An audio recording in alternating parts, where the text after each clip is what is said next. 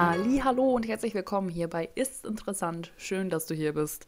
Ich bin Jackie und ich freue mich wahnsinnig, heute diesen Podcast aufnehmen zu können. Denn ich war die letzten zwei Wochen nicht zu Hause.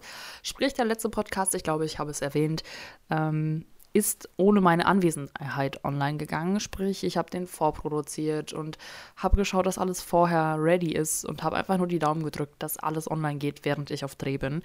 Das ist quasi die erste richtig aktuelle Folge, die ich nur ein paar Tage vor Aus Ausstrahlung, ich sage immer Ausstrahlung, weil ich so ein Fernsehmensch bin, also weil ich ja beim Fernseher arbeite, ähm, ja, bis es hochgeladen wird, ne? Das ist ein paar Tage, bevor es hochgeladen wird ja, ich wollte euch ein bisschen was von diesen Dreharbeiten erzählen. Also ich kann jetzt natürlich nicht sagen, was für ein Projekt das war und ähm, wo ich genau gewesen bin, ähm, aber ein bisschen was möchte ich euch generell zu Dreharbeiten erzählen, weil ich glaube, nicht jeder hat mal bei Dreharbeiten mitgewirkt, beziehungsweise weiß überhaupt, was da so passiert ist. Also meistens hast du dann so eine Story, die musst du drehen und dann wird dir gesagt, du bist zwei Tage weg, du bist drei Tage weg, du bist zwei Wochen weg, du bist ein paar Monate weg. Ähm, das ist ganz unterschiedlich und dann hast du da ein Kernteam meistens. Also so kenne ich das.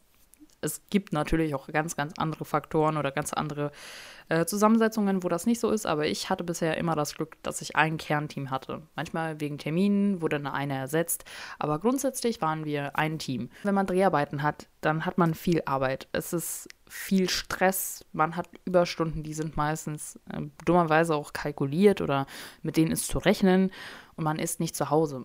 Meistens schläft man dann im Hotel, was eigentlich ganz nett ist. Ich habe jetzt schon länger nicht mehr den Luxus erfahren, in einem Hotel äh, bei Dreharbeiten zu schlafen, was aber auch vollkommen okay ist. Aber ähm, das kannte ich, kannte ich eine lange Zeit nur so. Und ähm, man wächst während dieses Drehs massiv zusammen. Das ist quasi Teambuilding 2.0, weil du musst unter Stress so gut funktionieren und musst am besten gute Laune am Set haben, damit die äh, Protagonisten und allesamt gute Laune haben, damit es ein gutes Endprodukt wird.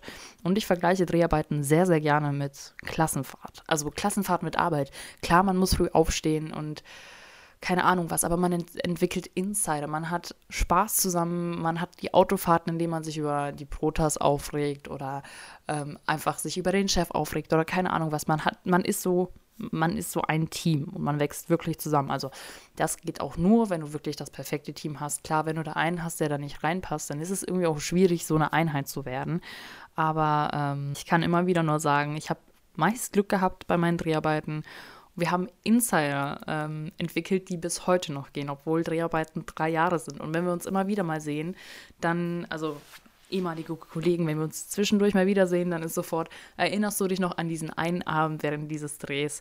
Oder man hat einfach, es war klar eine Horrorzeit, aber man denkt immer wieder zurück und man hat dieses Erlebnis so gemeinsam, das schweißt unheimlich zusammen. Ich glaube, das habe ich jetzt mehrfach gesagt. Ähm, aber während Dreharbeiten, so gut man sich auch versteht, gibt es Gezicke, Angebrülle, ähm, Hassmails und keine Ahnung was. Aber ähm, auch diese Dreharbeiten habe ich gut überstanden, die ich jetzt zwei Wochen lang hatte. Ähm, auch mit all dem, was ich eben aufgezählt habe. Oh, weißt du, was ich vergessen habe? Ich sehe es in meinen Notizen. Ich habe hier so ein kleines Notizset von mir. Es wird auch Alkohol während Dreharbeiten getrunken. Ich, halt, ich habe es für sehr wichtig befunden. Ich habe es aufgeschrieben. also ähm, es ist auch wirklich abends muss man sich zusammensetzen man muss auch einfach mal abschalten und nicht nur über dieses Projekt, was man für zwei Wochen behandelt, für drei Wochen behandelt, für weiß weiß ich wie lange. Man muss zwischendurch auch einfach mal abschalten und Arbeit Arbeit sein lassen. Jetzt komme ich zum eigentlichen großen Thema dieser Folge, weswegen ich dieses Fass aufgemacht habe. Freunde auf der Arbeit. Acht Stunden am Tag, fünf Tage die Woche, wenn man von einer ganz normalen Vollzeitperson, wie heißt das, von einer ganz normalen Vollzeitstelle redet, ich finde, das ist viel Zeit. Das ist ja, ich, man verbringt mehr Zeit auf der Arbeit als zu Hause, würde ich jetzt mal so behaupten. Und ähm, ich bin letztens auf der Arbeit drauf gekommen, ich habe mich so mit ein paar guten Kollegen unterhalten und meinte so, naja, sind wir jetzt eigentlich befreundet oder sind wir Arbeitskollegen? Ist Arbeitskollegen zu wenig für das, was wir, also für den Grad, den wir uns verstehen? Oder ist es noch okay? Wir haben so ein bisschen äh, rumgedacht, ab wann sind Kollegen Freunde? Ähm, ich habe übrigens, ach, tolles, tolles, tolles Wort. Ich hoffe, man hört die Ironie daraus. Es gibt das Wort Frohlegen. Eine Freundschaft zwischen Kollegen, Frohlegen. Wer hat sich das ausgedacht? Ich habe ja ein bisschen recherchiert und dann ist überall dieses Wort aufgetaucht. Ich habe vorher noch nie davon gehört und ich finde dieses Wort auch nicht schön. So. Naja, ich wollte mal mit euch Freunde generell durchsprechen. Man hat ja ähm, im Kindergarten, in der Grundschule nicht wirklich so eine Wahl, mit wem man befreundet ist. Also hört sich jetzt richtig mies an, aber man hat einfach diesen Kern, man wurde in diese Klasse gesetzt, man wurde in diese Grundschule gesetzt, gesetzt in diesen Kindergarten gesetzt und dann waren da einfach diese Menschen. Diese anderen kleinen Wesen, mit denen man dann zusammengehockt hat. Und ähm, im besten Falle sind da schon Freundschaften entstanden. So, einfach nur, weil man sich da hingesetzt hat. Da wurde ja noch nicht gefiltert nach irgendwelchen Interessen. Wenn es dann an die weiterführende Schule geht, sprich an Realschule, Gymnasium, Gesamtschule, wie heißt, ich, ich glaube, es heißt nicht mehr Hauptschule. Ich weiß aber, Mittelschule, heißt das jetzt Mittelschule? Ich glaube, es wurde zwischendurch mal Mittelschule genannt, aber I'm not sure about that. Gut, da wurde dann quasi das erste Mal gefiltert.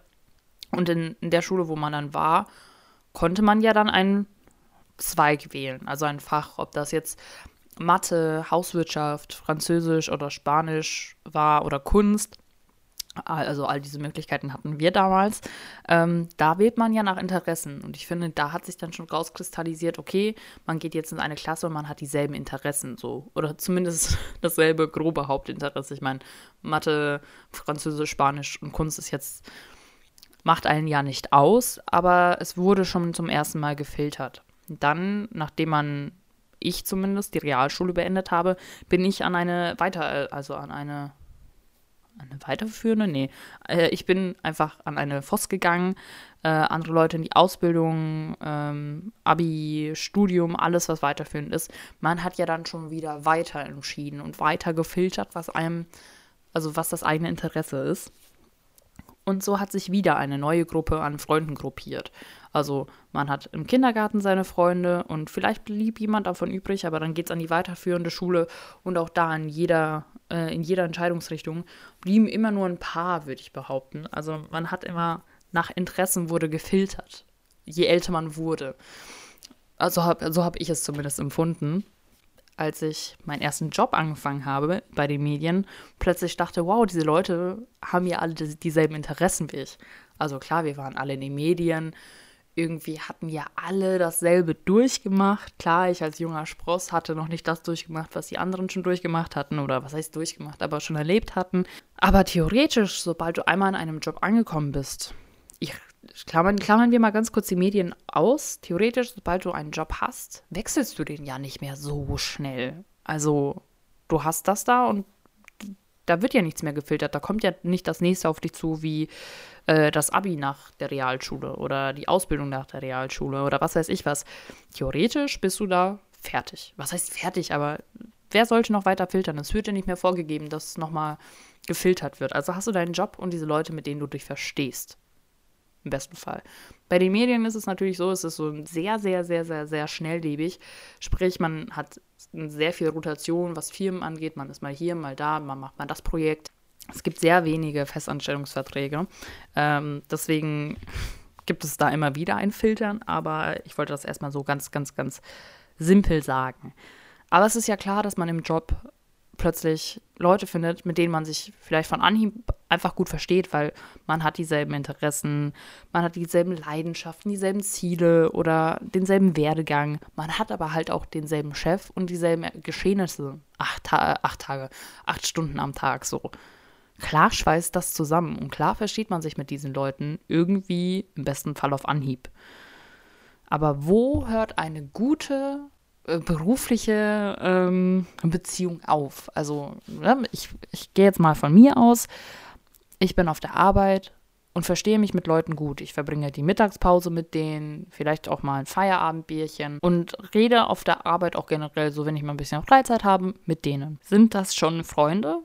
Ist das noch gutes Kollegentum? Ab wann fängt eine Freundschaft an auf der Arbeit? Es ist, ist schwierig, würde ich sagen, weil ich würde, ich würde behaupten, man braucht für eine Freundschaft mehr als nur die Mittagspause und ein Feierabendbier. Weil in der Mittagspause sind vielleicht mal auch die ungeliebten Kollegen dabei oder man ist halt einfach in diesem Arbeitsrahmen. Sprich, für mich ist es wichtig, man braucht einen regelmäßigen Kontakt außerhalb der Firma, beziehungsweise wo sich der Inhalt auch nicht nur um die Firma dreht, wo man arbeitet oder nicht nur um die Arbeit dreht. Kommen wir mal auf die Dreharbeiten zurück.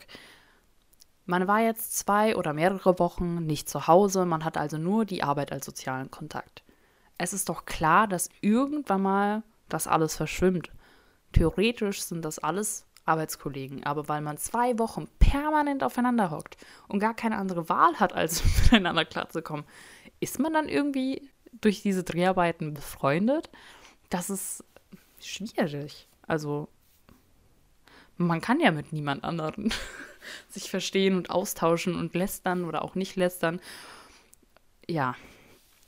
Ähm, ich kann aber, ich bin äh, ein, ein sehr gl glücklicher Mensch. Wow, ja, natürlich bin ich ein glücklicher Mensch. Aber äh, ich hatte tatsächlich bisher sehr, sehr viel Glück. In der ersten Firma, wo ich äh, gearbeitet habe, dieses Team werde ich nicht vergessen. Das war so ein tolles Team und ich war mit beinahe jedem wirklich befreundet, würde ich sagen. Also mittlerweile nicht mehr, aber während wir da gearbeitet haben, haben wir uns alle super verstanden, auch außerhalb der Arbeit. Und ähm, ein paar dieser Kollegen, ihr dürft euch gerne angesprochen fühlen, sind auch jetzt noch äh, Teil meines sozialen Umfeldes, mit denen ich sehr, sehr gerne manchmal zu wenig Kontakt habe. Aber in dieser Firma hatte ich großartig viel Glück.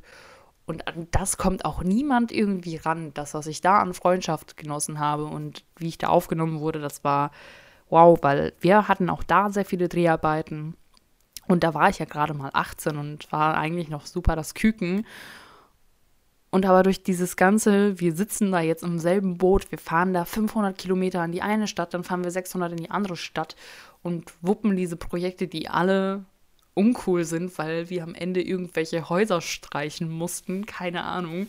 Es hat halt einfach zusammengeschweißt und es schweißt, glaube ich, bis heute wirklich zusammen.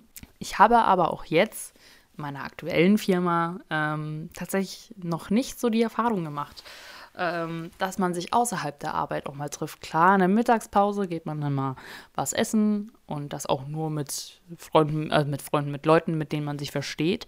Aber ähm, ich habe tatsächlich, sage ich einfach mal so, äh, mit keinem von den aktuellen Arbeitskollegen jemals was außerhalb des Arbeitsspektrums gemacht, weil ich finde, ein Feierabendbier, da geht es meist auch noch um die Arbeit. Und das ist irgendwie das zählt für mich nicht als, wir haben jetzt mal regelmäßig außerhalb Kontakt von der Arbeit, weil ein Feierabendbier, da schwingt die Arbeit noch zu sehr mit. Also da ist man noch lange nicht über den Tag hinweg und ähm, spricht auch noch nicht über Sachen, die einen sonst bewegen, die man sonst auf der Arbeit nicht. Es gibt aber auch natürlich Probleme, wenn man mit Freunden zusammenarbeitet. Also oder mit Kollegen befreundet ist, wie auch immer man es dreht. Es gibt nicht immer diese Probleme, aber auch ich habe schon negative Erfahrungen damit gemacht. Also, man trifft sich auf der Arbeit, man versteht sich gut. Man ist irgendwann mal befreundet, weil das klappt alles, das äh, ist ganz harmonisch. Ähm, aber aus diesen Kollegen, Freunden, Kollegen, was auch immer, ähm, werden am Ende Konkurrenten. Also man ist ja am Ende im selben Büro oder was weiß ich was. Und dann kriegt der eine eine Beförderung, eine Chance auf einen Dreh oder äh, ganz viel Lob oder was auch immer.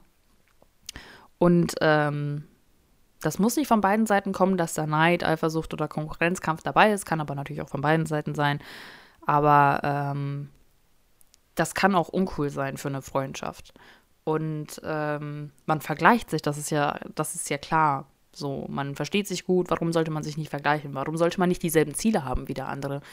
Aber manchmal kriegt halt nur einer das Ziel, was beide haben. Ich zum Beispiel hatte das Problem, dass es, dass es mir nicht gegönnt wurde, dass ich einmal ähm, Lob und eine Chance auf etwas bekommen habe, dass dann ähm, nicht so nette Sachen über mich gesagt wurden und verbreitet wurden. Ähm, ich habe tatsächlich, glaube ich, nicht so das Problem mit Neid und Eifersucht, wenn jemand eine Chance bekommt, weil mich das unheimlich freut. Also natürlich, wenn jemand Unrecht bekommt, dann stört es mich auch. Das äh, das ist einfach so, wenn irgendjemand eine Chance bekommt, die er nicht verdient hat, obwohl ich meine, dass ich sie eher verdient hat, dann ärgert mich das auch. Aber ich trage das nicht so nach außen. Das mache ich dann so in meinem privaten Nicht-Arbeitsumfeld. Ähm, trage ich das dann aus. Also meine Mama muss dann ganz viel herhalten, meine beste Freundin muss ganz viel herhalten, äh, mein Freund muss ganz viel herhalten. Also da muss das ausdiskutiert werden, aber davon bekommt eigentlich mein Arbeitsumfeld ganz, ganz wenig mit, glaube ich zumindest. Klar muss ich manchmal auf der Arbeit auch mich über verhasste Kollegen auch mal auskotzen, aber darum geht es ja nicht. Es geht ja wirklich um Freunde. Mein Problem ist nicht Eifersucht, sondern Faulheit. Wenn Kollegen, Freunde faul sind, weil da kenne ich kein Pardon. Das ist mies. Ich kann es nicht ab, wenn, also ich bin ein fleißiger Mensch, bin ich grundsätzlich. Ähm, ich weiß auch, dass ich ganz viel an mich reiße und wenig abgeben kann manchmal. Das ist ein Problem von mir. Aber ich hasse es auch, wenn Leute faul sind und dann aber dasselbe erreichen wollen wie ich, aber einfach nicht aus den Pötten kommen und dann mir ein vorhalten, oh, ich komme nicht voran. Da wäre ich richtig aggressiv und da hören bei mir auch Freundschaften irgendwann mal auf, wenn man einfach nicht anpackt und nicht sieht, wo die Arbeit ist und einen einfach hängen lässt. Weil das will ich auch in einer Freundschaft, dass man nicht faul ist und dass man ähm, auf einen zugeht und keine Ahnung, was das, was ich auf der Arbeit will, will ich eigentlich auch im Privaten auch so, dass man, was heißt engagiert, die, also doch, man soll ja Zeit investieren in eine Freundschaft. Man soll auch Liebe und keine Ahnung was investieren. Liebe und keine Ahnung was. Sehr, sehr guter Ratschlag. Ähm, was ich mir noch vorstellen kann in dieser Situation, war ich aber bisher noch nicht. Was ist, wenn aus einem Frohlegen, ich nenne das jetzt einfach mal so, weil manchmal ist es ja so, also ein paar Leute kann ich sagen, das sind wirklich Freunde von mir.